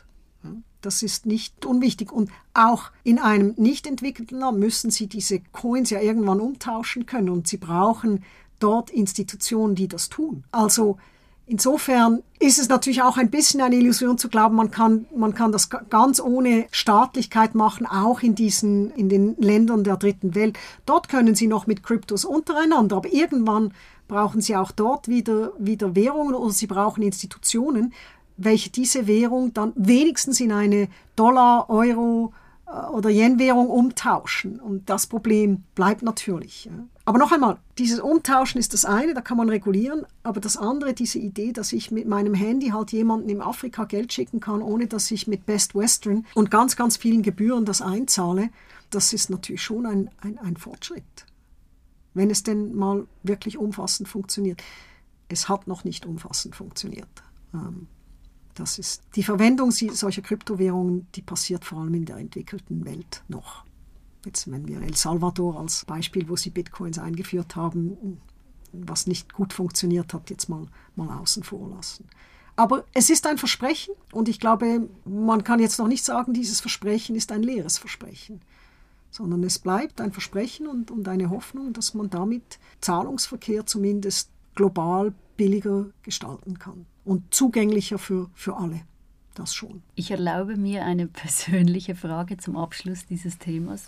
Investieren Sie persönlich in Kryptowährungen? Falls ja, warum? Falls nein, warum nicht? Ich habe noch nicht in Kryptowährungen investiert. Es ist aber mehr eine Zeitfrage, muss ich ehrlichkeitshalber sagen. Ich habe mir alle diese Anbieter angeschaut, war noch mit keinem wirklich zufrieden. Das ist dann eben der, der, der juristische Blick darauf. Aber äh, ich würde das nicht ausschließen, aber auch als Diversifikation und sicher nicht als, äh, ja, als, als wert, werterhaltende Investition. Ja, auch ein bisschen als Studie, um zu schauen, wie sich der Markt entwickelt und hautnah genau. zu erleben, wie das Geld auf und ab schwappt. Genau, genau. Also es ist für mich nach wie vor eine Spielwiese, mehr als dass es etwas ist, wo, wo ich Wertschöpfung vermute. Auch der Klimawandel stellt neue Herausforderungen an den Finanzsektor. Auf einer physikalischen Ebene beobachten wir starke Temperaturschwankungen. Wir haben vermehrte Hitzeperioden, aber auch Extremwetterereignisse, Starkniederschläge und tropische Wirbelstürme. Und anderswo beobachten wir beispiellose Trockenperioden mit entsprechenden Dürren und Waldbränden. Wir haben eine steigende globale Mitteltemperatur und damit schmelzen Eiskappen und Gletscher. Das Wasser dehnt sich aus und der Meeresspiegel steigt an. Das wiederum führt zu Überflutungen und Erosionen in Küstengebieten. Das sind alles physikalische Veränderungen, die eindeutig sind und massiv. Jetzt aber die Frage, was haben solche physikalischen Ereignisse überhaupt mit dem Finanzsektor zu tun? Ja, ganz viel haben sie mit dem Finanzsektor zu tun. Einerseits, weil natürlich der Finanzsektor selbst ein Akteur ist, der viel Energie braucht, oder? Denken wir an die, an die Kryptowährungen und die, die energieintensiven ähm, äh, Bedürfnisse solch, solcher Währungen. Also der, die Finanzakteure, die Banken, die Börsen, so, die brauchen alle viel, viel Energie. Und wenn wir jetzt mal davon ausgehen, dass der Energieverbrauch auch das Klima beeinflusst, haben wir natürlich eine, eine direkte Beeinflussung. Viel wichtiger ist aber natürlich, dass die Finanzmarktakteure, und ich spreche jetzt von, von, ich spreche jetzt einfach mal der Einfachheit halber von den Banken, letztlich zuständig sind für Finanzflüsse und für die Verteilung von Geld. Und mit der Verteilung von Geld verbunden ist natürlich auch, wer, wer bekommt Geld, welche Industrien bekommen Geld, wer bekommt einen Kredit. Und wenn, wenn alle Banken in die Ölraffinerien dieser Welt investieren würden, dann würde das eben bedeuten, dass dieser Industriezweig mehr wächst. Und damit haben wir natürlich wiederum ähm, eine Klimabeeinflussung direkt durch den Finanzmarkt. Also Banken beeinflussen oder können langfristig jedenfalls klimatische Veränderungen beeinflussen. Denken Sie, wenn eine Bank statt in Shell investiert in ein Solarunternehmen, dann, dann haben Sie eigentlich bereits diese Einflussnahme, die man eben hat, wenn man, wenn man für die Finanzströme oder die Verteilung von Geld, und das ist ja die Hauptaufgabe der Banken, zuständig ist. Insofern äh, haben solche Ereignisse durchaus mit dem Finanzsektor zu tun. Was würden Sie dann sagen, welche Rolle spielt das Finanzmarktrecht insgesamt zwischen anderen Maßnahmen zur Bekämpfung des Klimawandels? Wir haben es am Anfang angesprochen, auch Mobilität, Nahrungsmittelproduktion sollte da der ist der Finanzsektor der wesentliche Treiber der Klimaerwärmung? Ich glaube, man muss schon sagen, er reiht sich ein in, in verschiedene Maßnahmen. Er hat eine wichtige Rolle. Das ist auch im Pariser Klimaabkommen, äh, sieht man das ja schon. Bei Artikel 2 heißt es, wir müssen die Finanzströme äh, so gestalten, dass sie die Klimaerwärmung bekämpfen oder eindämmen. Insofern eine wichtige Rolle. Es ist sicher nicht die einzige Rolle. Und da muss man dann vielleicht auch mal ein bisschen eine Lanze brechen für den Finanzplatz oder die Finanzmärkte oder die Banken. Die Banken beeinflussen ja das indirekt, indem sie eben Finanzierungen machen. Da haben sie eine wichtige Rolle. Aber wenn wir jetzt mal ganz ehrlich sein wollen, so eine CO2-Steuer, die unsere Mobilität äh, verteuern würde, das würde wahrscheinlich viel unmittelbarer etwas bewirken, ist aber politisch sehr, sehr viel schwieriger durchzusetzen, oder? Weil da kommt es dann plötzlich auf uns. Da müssen wir plötzlich mehr zahlen für Benzin, da müssen wir plötzlich mehr zahlen für Flugtickets. Es ist insofern natürlich auch nicht bequem, aber doch attraktiv, die Finanzmärkte und die Banken in die Pflicht zu nehmen und zu sagen, indirekt, ihr, ihr macht, ihr macht über die, oder? Wir, wir delegieren das an euch, dann müssen wir als Staat oder als demokratische Gesellschaft auch nicht die schwierigen Entscheidungen treffen, ähm, wie wir eigentlich unser Leben ändern wollen, damit wir die Klimaziele erreichen, die, die wir uns ja alle eigentlich im Konsens international gesetzt haben. Wir haben es zu Beginn gesagt, Finanzsektoren und der Klimawandel, sie bedingen sich gegenseitig. Welche Akteure im Finanzsektor äh, sind bereits oder potenziell wie vom Klimawandel betroffen? Also ganz stark sind natürlich die, die Banken betroffen in ihrer, in ihrer normalen Geschäftstätigkeit. Also wenn Sie heute äh, eine Hypothek sprechen für ein Chalet in einem Skigebiet auf 1000 Meter, müssen Sie sich überlegen, ja, wie viel ist dieses Haus noch wert? Wenn wir an die, den Permafrost denken oder die, die vielen Steinfälle, wenn die Gletscher schmelzen, dann gibt es vielleicht Täler, die sind nicht mehr bewohnbar. Ja, aber als Bank haben Sie dort Häuser finanziert. Die meisten dieser Häuser sind nicht abbezahlt. Also die das beeinflusst, also das Klima und der Klimawandel beeinflusst natürlich sehr stark, wo die Banken wie investieren. Das müssen sich die Banken heute auch ganz anders überlegen als noch vor 10 oder 20 Jahren. Reputation spielt eine Rolle. Denken Sie an die Credit Suisse und die Klimaproteste und dass man irgendwie in den Hallen der Credit Suisse Tennis gespielt haben. Also dass das ist ja auch, auch ein, ein Risiko, dass die Banken sich ähm, vor Augen führen würden. Aber jetzt abgesehen von, von dem ist es eigentlich ein ureigenes Interesse der Banken, geschäftlich gesehen, dass sie sich überlegen, wo fließen unsere Finanzen hin? Ist das noch nachhaltig oder nicht? Diese Vulnerabilität des Finanzsektors gegenüber Klimarisiken, der gestaltet sich ganz unterschiedlich und Sie haben dabei eine ganze Reihe unterschiedlicher klimabezogener Risikokategorien identifiziert. Vorher haben Sie zum Beispiel das Renommee angesprochen, aber da gibt es noch weitaus mehr. Können Sie uns darüber vielleicht etwas mehr erzählen und wie muss man sich diese Risiken auch beispielhaft vorstellen? Also wenn wir jetzt mal von den Risiken sprechen, welche Risiken? Es gibt die unmittelbaren Risiken, das sind mhm. Risiken, die einfach die Banken direkt treffen. Auch eine Überschwemmung des Geschäft, der Geschäftsräume der Bank oder der, der IT, die im Keller lagert, das sind unmittelbare Risiken. Davon sind die Banken genauso betroffen wie, wie alle anderen. Und dann gibt es eben diese sogenannten Transitionsrisiken. Das hat mit der Geschäftstätigkeit der Banken zu tun und wo man eben sagt, ja, welche, welche Investitionen sind für mich noch lohnend? Wo sehe ich Risiken, weil diese Akteure, die von mir Geld bekommen, eigentlich gar nicht zukunftsgerichtet agieren. Und das, das bedeutet natürlich, dass ich äh, diese Gelder dann, dann schlecht investiere. Oder das sind die zwei großen Risiken, die wir identifizieren in der Finanzmarkttätigkeit. Also einerseits äh, diese direkten Risiken und andererseits die Transaktionsrisiken.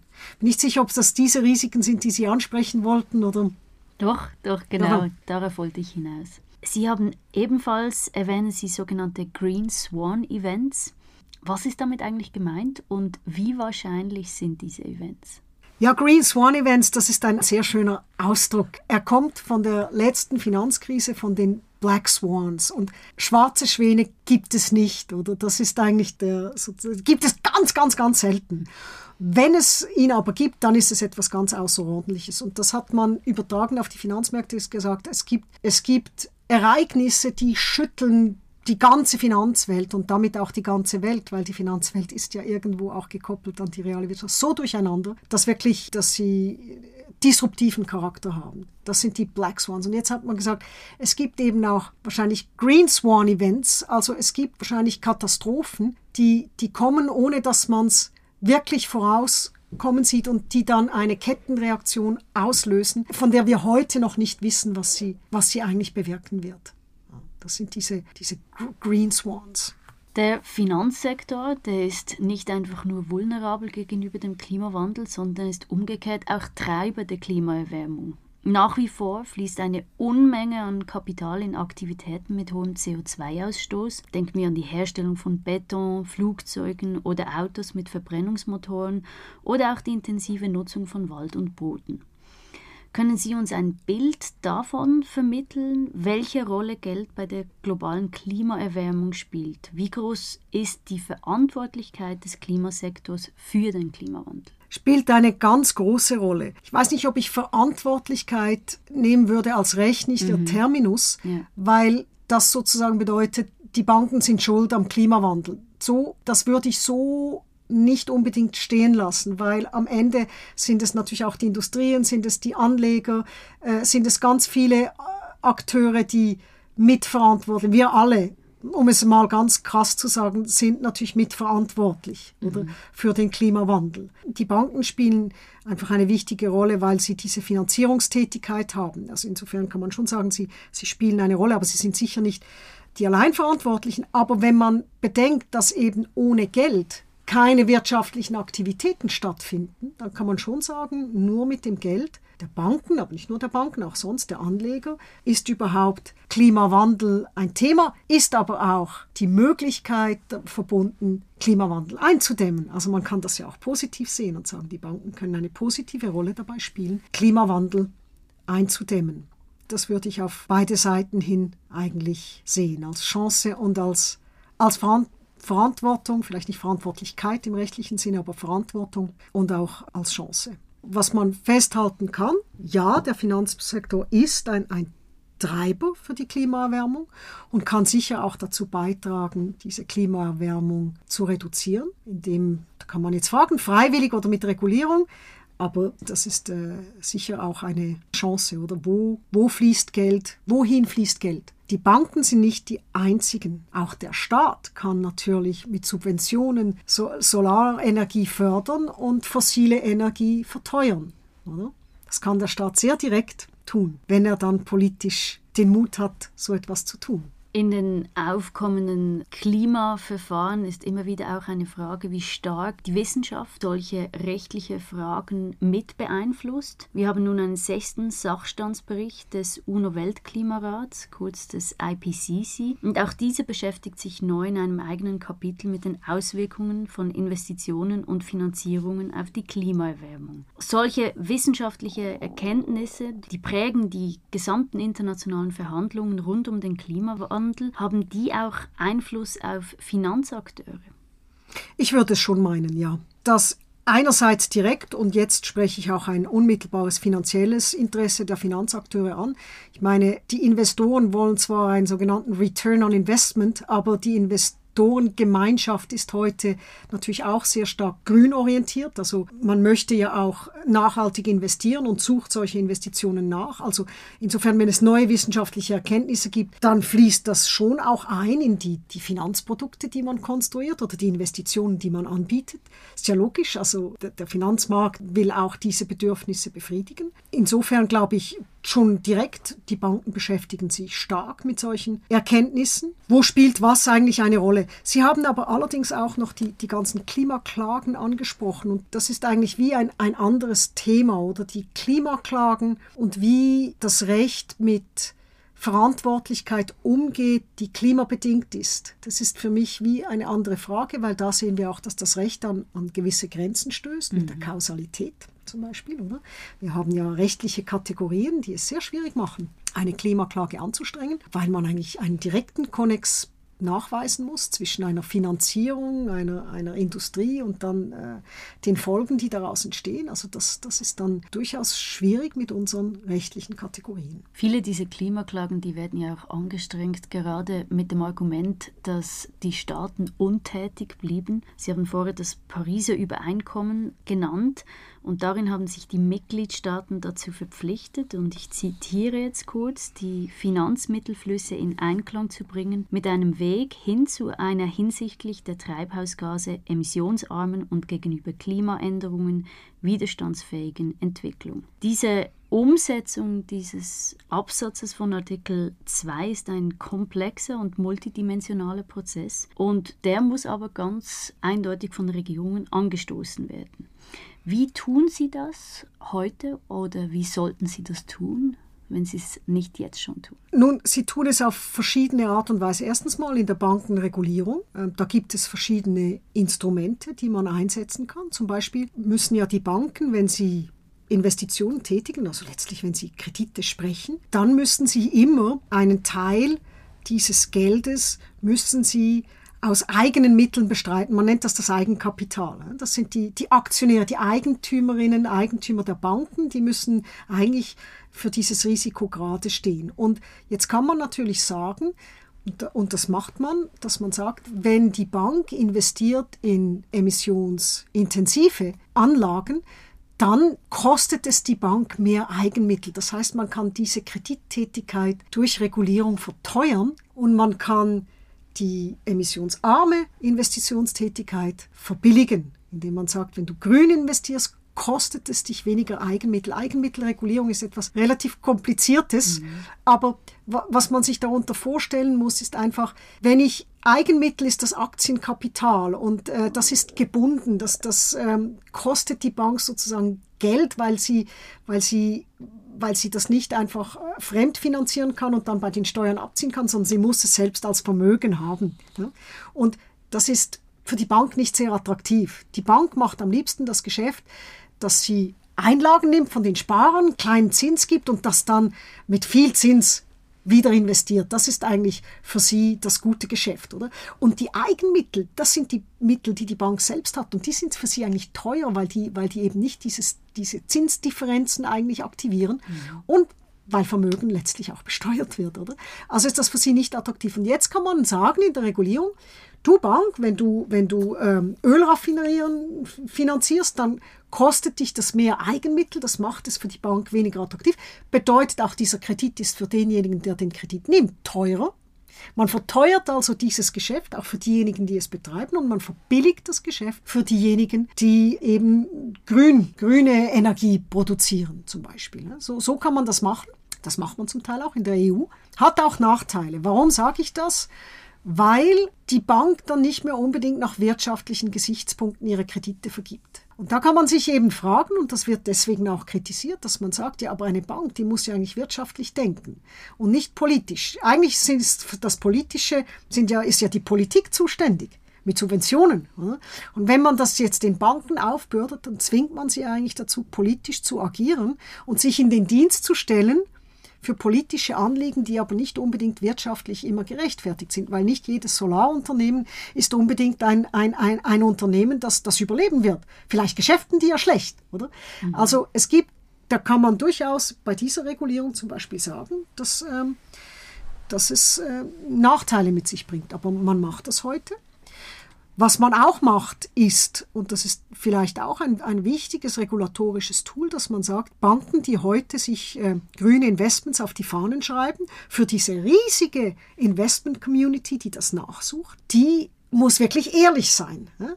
Und da hapert es natürlich auch, oder? Weil ich kann locker sagen, das ist ein grünes Investment und da steckt nichts dahinter. Also da kann man auch ansetzen und sagen, wo du grün draufschreibst, muss auch grün dahinter sein. Ich frage mich da gerade zum Punkt von Wirtschaftlichkeit, um da nochmals zurückzugehen, mhm. da habe ich mich gleich gefragt, ja, das ist auch wieder so eine normative Frage, wo gibt es einen Overlap zwischen Wirtschaftlichkeit und politischen Inhalten, weil Wirtschaftlichkeit, das, das hängt ja manifest davon ab, wie man das definiert, oder? Ich denke, ja, es kann die Investition in das Solarunternehmen, das kann heute nicht wirtschaftlich sein, aber wenn ich Wirtschaftlichkeit anschaue über einen längeren Zeithorizont hinaus, gerade wenn man die Klimarisiken bedenkt und dann auch in, in Betracht nimmt, dass die immer mehr zunehmen über den langen Zeithorizont hinaus, dass da vielleicht auch einen Weg gibt, diese Wirtschaftlichkeit neu zu definieren oder neu anzuschauen. Da gebe ich Ihnen recht und das kann man auch so sehen. Trotzdem würde ich sagen, ein Solarunternehmen ist nicht deshalb gut geführt und solide geführt, nur weil es ein Solarunternehmen ist. Mhm. Oder? Das meine ich damit. Also, dass man sozusagen auch die, die ganz normalen Kontrollen über Bord wirft, weil man sagt, ja, es ist ja es ist ja grün, da müssen wir hin. Das ist nicht ganz unproblematisch, oder? Ähm, und dass sich, dass sich wirtschaftliche und politische Interessen decken, das scheint mir offensichtlich auch, weil eben, wie gesagt, man hat eine große Investment-Community, die, die das will, oder? Mhm. Aber was die Langfristigkeit angeht, das stimmt auch. Nur wenn Sie eine Bank sind, dann müssen Sie Aktionäre, Aktionärinnen finden, die Sie finanzieren wollen. Und letztlich sind Sie denen verpflichtet. Und da sind die Banken auch in einer etwas schwierigen Lage, oder? Wir wissen alle, es gibt Quartalsergebnisse, also langfristig. Der Aktionär, die Aktionärin, die wollen am Ende des Jahres wollen sie ihre Dividende, mhm. oder? Und sie sind denen verantwortlich in erster Linie, weil wenn sie keine Eigentümerinnen und Eigentümer mehr haben, die in sie investieren wollen, dann, dann müssen sie als Bank ihre Tore schließen. Also äh, ja, ja, ich sehe es. Ich finde es ich find's so interessant, weil jetzt von der Perspektive vom öffentlichen Recht erinnert mich das so. Es ist für mich eine Parallele auch mit, was im demokratischen Diskurs ähm, abläuft, puncto Klimawandel.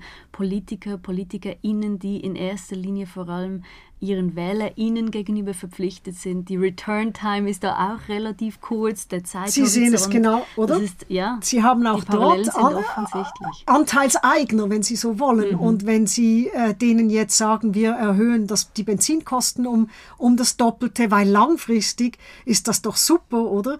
dann äh, laufen sie Gefahr, nicht mehr gewählt zu werden. Und letztlich sind eben auch die Finanzmarktakteure und die Banken diesen äh, Druckstellen von außen ausgesetzt und müssen schauen, dass sie denen erklären, den Aktionärinnen und Aktionären, den Anlegerinnen und Anlegern, dass das schon seine Richtigkeit hat.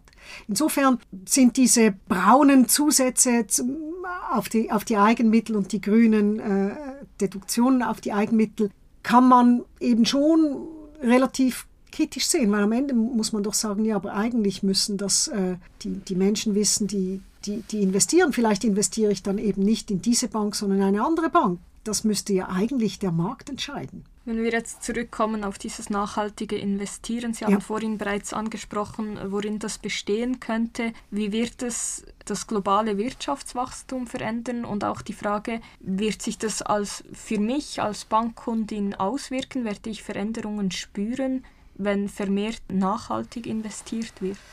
Als Bankkundin, wenn Sie ein Bankkonto haben, werden Sie das nicht spüren, glaube ich. Das ist, das ist zu, zu langfristig und zu zu wenig direkt spürbar. Wird es das, wirtschaftliche, das Wirtschaftswachstum verändern? Ich meine ja, weil hm, gewisse Industrien diese Finanzierungen nicht mehr erhalten werden und dafür andere Industrienfinanzierungen erhalten werden. Und das wird mittel, ich würde sogar sagen, nicht nur langfristig, sondern mittelfristig natürlich schon, die Finanzströme umlenken auf, auf, auf neue und andere Investitionen. Und das, das wird äh, das Wirtschaftswachstum auch verändern, weil es ein anderes Wachstum wird oder in anderen in anderen Bereichen, vielleicht muss man das sagen, oder? Es ist ja, es wird nicht deswegen das Wachstum insgesamt bremsen oder deswegen das Wachstum insgesamt befeuern. Also grün bedeutet nicht einfach mehr Profit.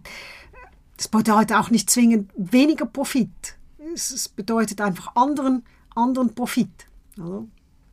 Insofern weiß ich nicht, ob, ob man wirklich von Wachstum, wenn man das Wachstum insgesamt nimmt, glaube ich, dass nachhaltige Investitionen, finde ich eine schwierige Frage, ob sie das Wirtschaftswachstum insgesamt ankurbeln werden oder nicht, weil das Wirtschaftswachstum von so vielen anderen Dingen auch abhängt. Ich meine, wir haben jetzt einen Krieg in der Ukraine. Ich meine, was das für das Wirtschaftswachstum bedeutet. Oder wir haben ähm, eine, eine, eine Immobilienkrise in China, was das für das Wirtschaftswachstum bedeutet. Verstehen Sie, ich will nicht sagen, Klima ist ungeheuer wichtig, aber es gibt andere große Störfaktoren äh, im, im Wirtschaftswachstum, im globalen, die natürlich auch Auswirkungen haben, die jetzt das nachhaltige Investieren nicht unbedingt äh, stark, also die, die, wo das nachhaltige Investieren nicht unbedingt viel stärkere Einflüsse geltend machen kann. Mhm.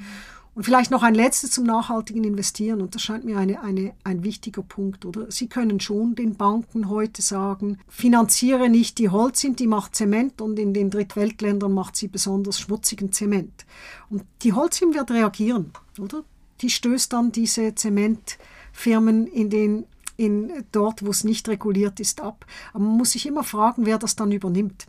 Also wenn wir vom oder? Dann haben Sie zwar eine nachhaltige Investition als Bank, weil Sie jetzt nur noch in Holzim investieren, die jetzt eine saubere Holzim ist, sofern man Zement überhaupt als sauber äh, deklarieren kann, oder grünen Zement. Aber Sie haben natürlich für den Klimawandel noch nichts getan dadurch. Das kommt erst, wenn dort, wo das passiert, nicht jemand anderes übernimmt, der das gleich schmutzig weiterführt.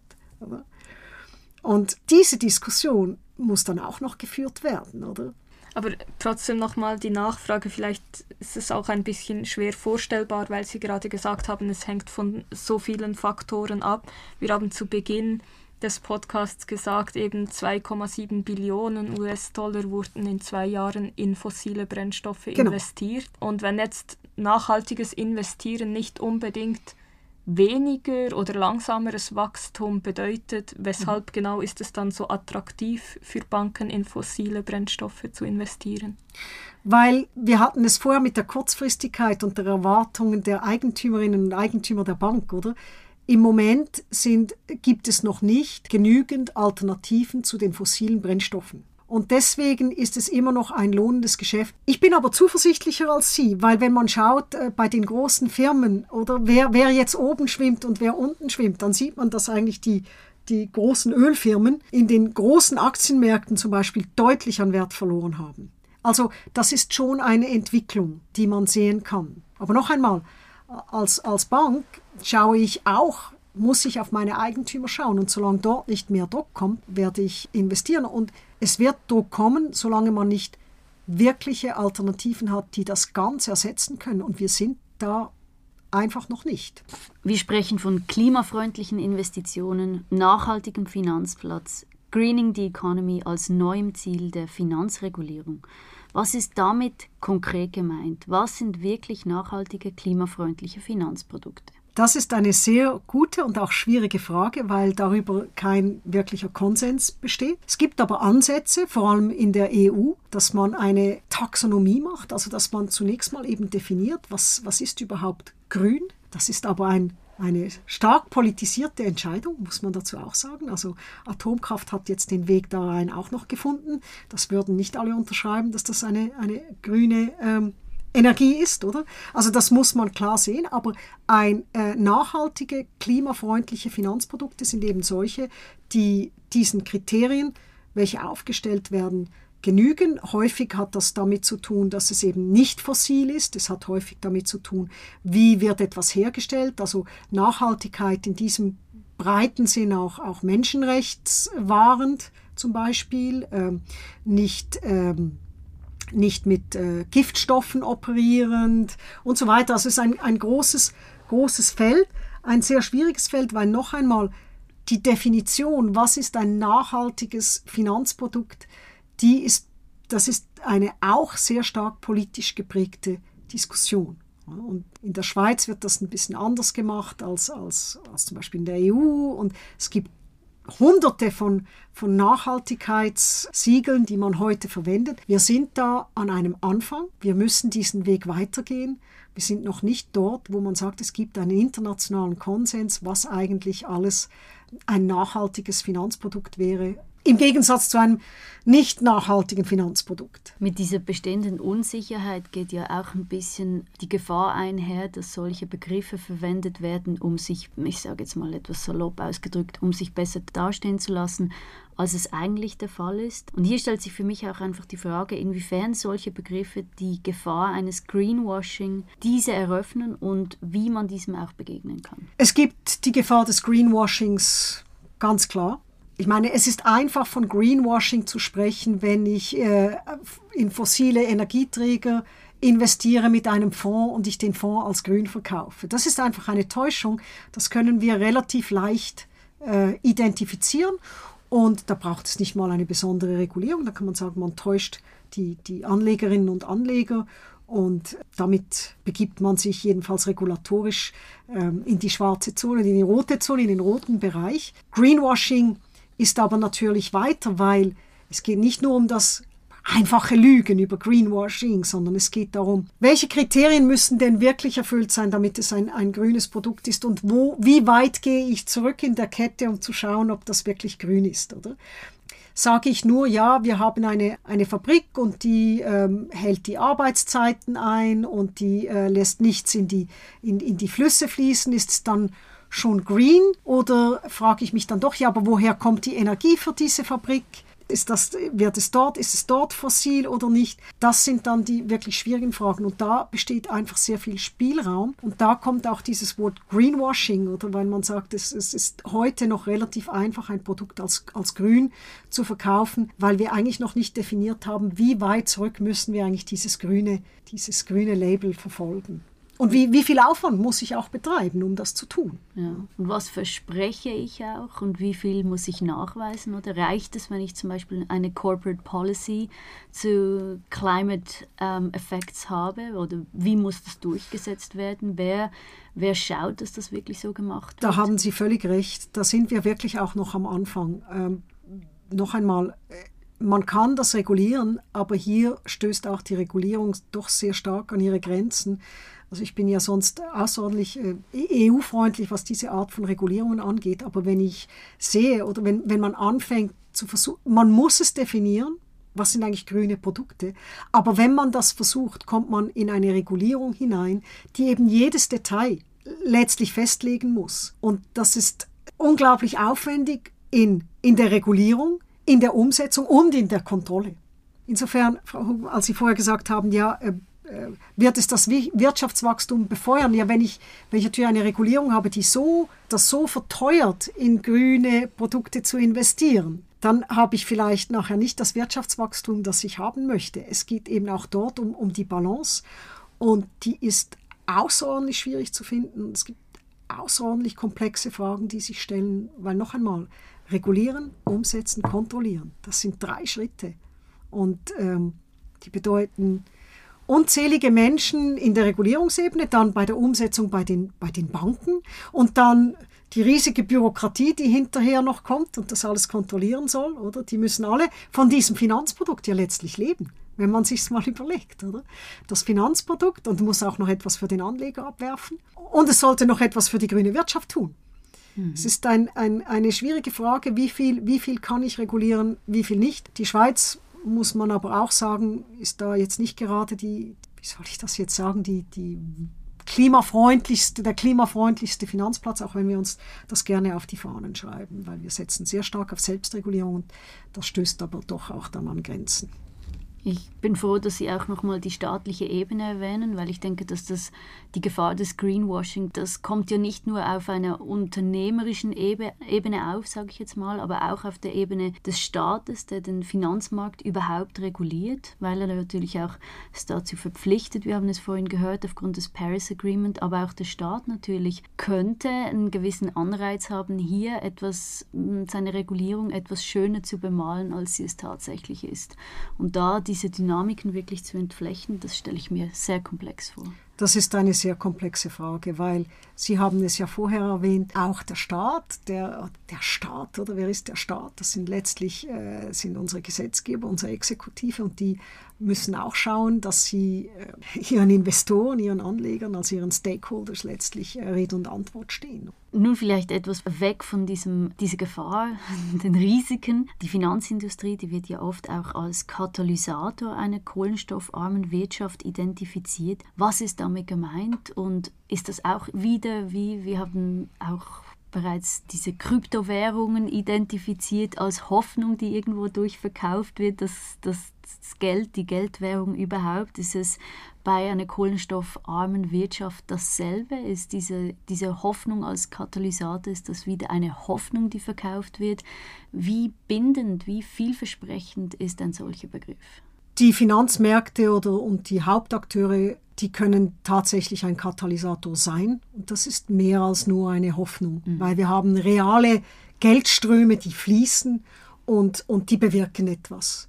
Insofern, glaube ich, kann man durchaus sagen, doch, das können, können und müssen Katalysatoren sein für die Eindämmung des Klimawandels. Die Schweiz ist ja ein wichtiger Finanzplatz und die Schweiz und Banken haben eine lange Tradition. Sie haben es vorhin kurz erwähnt, wir sind nicht ganz so grün, wie wir uns gerne bezeichnen. Würden Sie sagen, dass gerade durch die Bedeutung unseres Finanzplatzes unserem Land eine bedeutendere Rolle zukommt? Hätten wir noch mehr Entfaltungsmöglichkeiten oder sind wir auch irgendwo durch, durch die EU beschränkt in der Regulierung?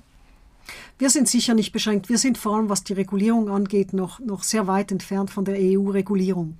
In, insofern das ist jetzt keine Gefahr, dass wir hier Frontrunners werden, wie man das so schön sagt, sondern wir sind hier eigentlich eher äh, zurückhaltend, überlassen viel der Selbstregulierung, überlassen viel dem Finanzplatz. Und da gibt es die Bankiervereinigung, es gibt x Papiere dazu. Da sehe ich jetzt weniger eine Gefahr. Ich glaube, es, es geht darum, es ist ein komplexes Thema, alle möchten das Beste, man weiß noch nicht genau, wie man da hinkommt und man weiß noch nicht genau, wie man wirklich die Balance austarieren soll zwischen dem liberalen Umfeld und der letztlich investorengetriebenen, dem investorengetriebenen grünen Greening of the Economy und wie stark wirklich mit der Regulierung noch nachgeholfen werden soll. Das ist wirklich eine offene Frage. Nebst Staaten spielen auch Investor, Innenzusammenschlüsse vermehrt eine wichtige Rolle. Und zu nennen sind hier zum Beispiel das Institutional Investors Network on Climate Risk, Carbon Disclosure Project, die Institutional Investor Group on Climate Change oder auch die Enhanced Analytics Initiative. Wie schätzen Sie das Potenzial solcher Initiativen ein, gerade vielleicht im Vergleich zu Staaten oder die etwas zurückhaltend sind bei der Regulierung? Ich glaube, das sind wichtige Akteure und es sind auch vielversprechende Akteure. Was natürlich bei diesen immer als Philosophie dahinter steht, ist die sozusagen die Grundentscheidung oder die Voraussetzung, ja, Investorinnen und Investoren wollen grün finanzieren. Wenn man ihnen nur sagen würde, welches die grünen Produkte sind, dann würde die Welt grün investieren. Das ist vielleicht einerseits natürlich das Vielversprechende daran, andererseits aber auch die Grenze, weil eben längst nicht alle Investorinnen und Investoren wirklich so denken. Sonst hätten wir längst keine Investitionen mehr in die fossilen Energieunternehmen. Das sind ja nicht nur die Banken, die investieren, die nehmen ja das Geld von den Investoren und wenn, wenn dort nichts mehr fließen würde, dann, dann wäre es längst ausgetrocknet. Wär, wär es längst ausgetrocknet ne? dann, dann hätten wir diese, diese ähm, Assets, die halt wegfallen plötzlich, oder? Also das ist ja eigentlich nicht der Fall. Insofern ja eine wichtige Rolle, weil die Philosophie dahinter ist, wir müssen schauen, dass wir die Voraussetzungen schaffen, dass man grün investieren kann. Das ist der gemeinsame Nenner von fast allen diesen. Aber, unter der aber es setzt voraus, dass man wirklich immer grün investieren will. Insofern wichtiger Akteur, weil damit wenigstens diejenigen, die wollen, abgedeckt sind mit den Versprechungen, die auch alle machen. Aber am Ende eben immer unter dieser Grundbedingung, die vielleicht noch gar nicht überall wirklich erfüllt ist. Vielleicht als Anschlussfrage dazu, die SP hat ja jüngst bekannt gegeben, dass sie eine Initiative zur Gründung eines Klimafonds startet. Finden Sie, das ist ein adäquates Mittel, um Klimaziele zu erreichen? Es ist eines der Mittel. Ich glaube, man muss es wirklich global sehen, oder? Oder nicht global, sondern ganzheitlich. Also es müssen alle dazu beitragen. Und da ist ein, ein Klimafonds ein, ein weiteres Mittel, ein weiterer Versuch. Ich glaube auch, wir sind beim Klima so weit, dass wir wirklich auch sagen müssen, Trial and Error. Wir müssen praktisch alles versuchen, um den Klimawandel zu stoppen. Oder wir können es uns nicht leisten zu sagen, oh, das ist gut, das ist nicht so gut, sondern müssen jetzt einfach, einfach mal schauen. Trotzdem, aber das sage ich jetzt einfach als politische Person, am Ende sind wir einfach gefragt. Und, und solange wir nicht äh, unsere Lebensweise ändern oder das immer wieder verdrängen, ähm, wird Klimawandel im großen Stil eben auch nicht stattfinden, weil der, der Klimawandel im großen Stil, der ist davon abhängig, dass wir im kleinen Stil auch die Dinge ändern.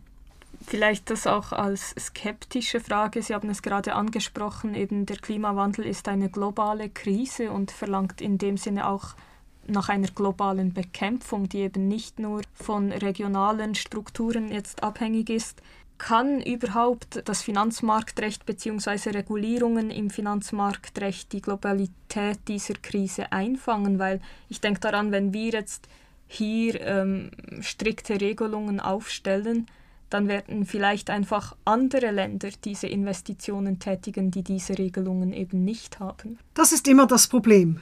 Das ist immer das Problem. Der First Mover wird hier nicht unbedingt belohnt. Ich würde es aber nicht so negativ sehen, denn ich, wir hatten vorher mal gesprochen darüber, dass eigentlich das Finanzmarktrecht oder die Finanzmarktregulierung heute einen unglaublichen Überbau hat an, an internationalen Organisationen, Gremien, die eigentlich diese Dinge entwickeln. Und die bringen es in die wichtigsten Finanzmärkte. Und wenn die wichtigsten Finanzmärkte das machen, müssen eigentlich die anderen nachziehen. Weil auch wenn sie ein Land sind ohne wichtigen Finanzmarkt, möchten sie doch gerne dieses Kapital von diesem Finanzmarkt. Also sie können, wenn sie nicht Nordkorea sind, können sie sich eigentlich nicht komplett abschaffen. Insofern glaube ich, dass die Finanzmärkte durchaus mit der Globalität der Krise umgehen können und dort die wichtigen Impulse kommen. Und im Übrigen denke ich, dass die großen Finanzplätze, und jetzt komme ich vielleicht eher auf das Regionale, sich es durchaus leisten können, dort First Movers zu sein. Also wenn nicht sie, dann wer?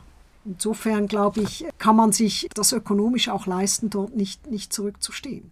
Wie kann es eigentlich sein, dass wir First Movers sind bei der Regulierung der Kryptowährungen, aber nicht First Movers bei der Regulierung der Klimarisiken? Das ist eine sehr gute Frage. Ich glaube, ein Teil ist auch Zufall, weil es darauf ankommt, wer im, im Finanzministerium sitzt und wo man Chancen sieht. Das ist, glaube ich, ein wichtiger äh, Schritt. Jetzt bei den Kryptowährungen war das so. Da hat man das Interesse der, des Finanzdepartements geweckt an diesen neuen Entwicklungsmöglichkeiten. Und das hat bewirkt, dass man dort halt stärker vorangeschritten ist. Man hatte vielleicht auch erste Akteure, die gekommen sind. Man musste etwas tun. Also es war auch eine reaktive, äh, es war auch etwas Reaktives dabei.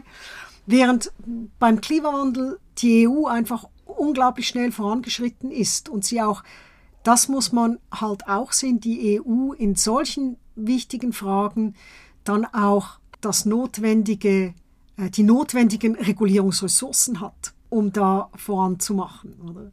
Also das ist vielleicht einer der Gründe, aber ich, ich kann Ihnen das auch nicht wirklich sagen. Es, die Antwort der Finanzindustrie würde vielleicht sein, dass die EU das ganz falsch reguliert, viel zu, viel zu schwerfällig reguliert und dass man das hier nicht, nicht will. Das hm. ist. Äh, also ist langfristig nicht damit zu rechnen, dass wir mit der EU gleichziehen werden? Das halte ich für ausgeschlossen. Da sind wir jetzt vielleicht auch schon viel zu weit hintendrein. Aber die EU macht dann vielleicht auch die Erfahrung, dass sie das alles anders austarieren muss. Und insofern gibt es dann vielleicht wieder irgendwo einen Berührungspunkt. Wir setzen auf andere Instrumentarien. Die Finanzindustrie hier ist überzeugt, dass das die besseren Instrumentarien sind. Das ist eine offene Frage, ob das so ist oder nicht. Jedenfalls regulierungsmäßig sind wir sicher ein Light-Touch-Regulierer und die EU ist ein Heavy-Touch-Regulierer. Und was dann am Ende zum Ziel führt, das ist vielleicht heute noch eine, eine offene Frage. Teil des Trial and Error. Teil des Trial, Trial and Errors, ja. Also die großen Akteure auf dem Finanzmarkt, die sind vor allem reaktiv unterwegs, was den Klimawandel angeht. Gibt es auch positive Beispiele im Sinne einer breiten Palette dieses Trial and Errors, die mit gutem Beispiel vorangehen und die vielleicht auch etwas, sage ich jetzt mal, risikofreudigeren KonsumentInnen hier eine Möglichkeit bieten, mit einem positiven Beispiel voranzugehen? Nun, mit einem positiven Beispiel vorangehen in der Schweiz sicherlich die, die Privatbanken. Das sind natürlich Banken, das muss man sich auch so vorstellen, die betreuen Familien über, über Generationen und die, die sind, das waren die ersten, die gesagt haben, wir müssen Investitionen finden, die eben nachhaltig sind, weil es geht darum, langfristig zu denken, langfristig Vermögen zu erhalten die schon relativ früh auf diese Schiene und nicht reaktiv, sondern proaktiv wirklich auf die Nachhaltigkeit sich fokussiert haben und dort eigentlich vieles entwickelt haben. Also das gibt es und ich würde sagen, jede, jeder von uns kann sich auch damit auseinandersetzen und in solche Produkte, die eben nachhaltig und grün sind, investieren und seinen Teil dazu beitragen und vielleicht dann eben weniger in, in, Kryptowährungen, wir waren vorher mal bei diesem Thema, sondern nachhaltig investieren, eigentlich solche Produkte auch nachsuchen, weil je mehr der Markt nachsucht, desto mehr wird man solche Produkte entwickeln, desto klarer wird sein, welchen Kriterien solche Produkte zu genügen haben. Da muss man auch Erfahrungen sammeln. Das wissen wir nicht morgen, aber wir wissen, irgendwann werden wir es wissen, wenn der Markt das nachfragt. Und es sind insofern wir alle, die ein bisschen Geld übrig haben, dass wir investieren können, die eigentlich dazu beitragen können, dass der Finanzplatz Schweiz ein grüner Finanzplatz wird. Frau Emmenecker, wir danken Ihnen ganz herzlich, dass Sie sich heute Zeit genommen haben. Wir haben unheimlich viel gelernt in diesem Gespräch und wir sind sehr gespannt, wie sich das auch künftig entwickeln wird und hoffen, dass wir auch darüber im Gespräch bleiben werden. Herzlichen Dank. Vielen Dank.